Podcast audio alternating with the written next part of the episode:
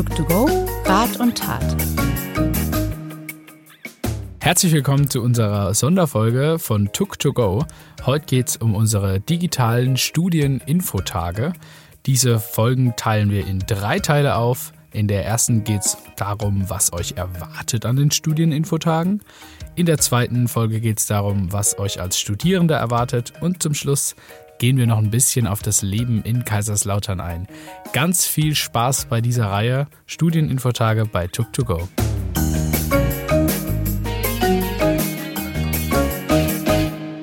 Und heute mit dabei ist die Jessica, die Violetta, der Jakob und ich. Ich bin der Pascal. Wir arbeiten alle zusammen an der Universitätskommunikation und studieren auch alle der eine Länge, der andere ein bisschen kürzer, jetzt an der TU.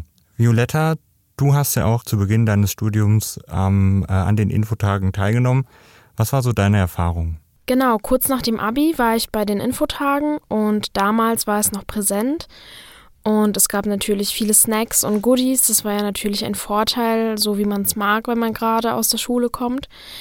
Ähm, trotzdem kann ich sagen, dass, obwohl es jetzt online sein wird, dass es auch viele Vorteile hat. Man hat keinen Anreiseweg und man kann von überall aus in Deutschland oder auch im Ausland teilnehmen. Also vielleicht seid ihr ja noch im Unterricht aktuell oder ihr lernt gerade für Prüfungen und ähm, dann ist es natürlich von Vorteil, wenn man einfach von zu Hause aus an Infotagen teilnehmen kann.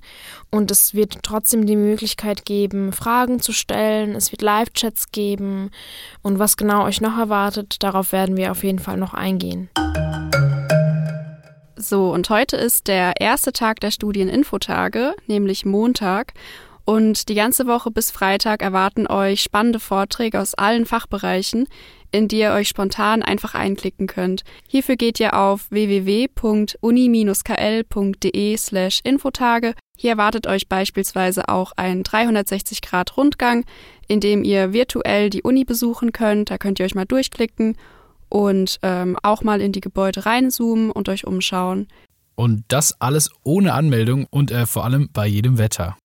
Ansonsten, wenn ihr noch Lust habt, weitere Folgen euch anzuhören, dann könnt ihr das natürlich auf unserer Website, auf Spotify und überall dort, wo unser Podcast erhältlich ist.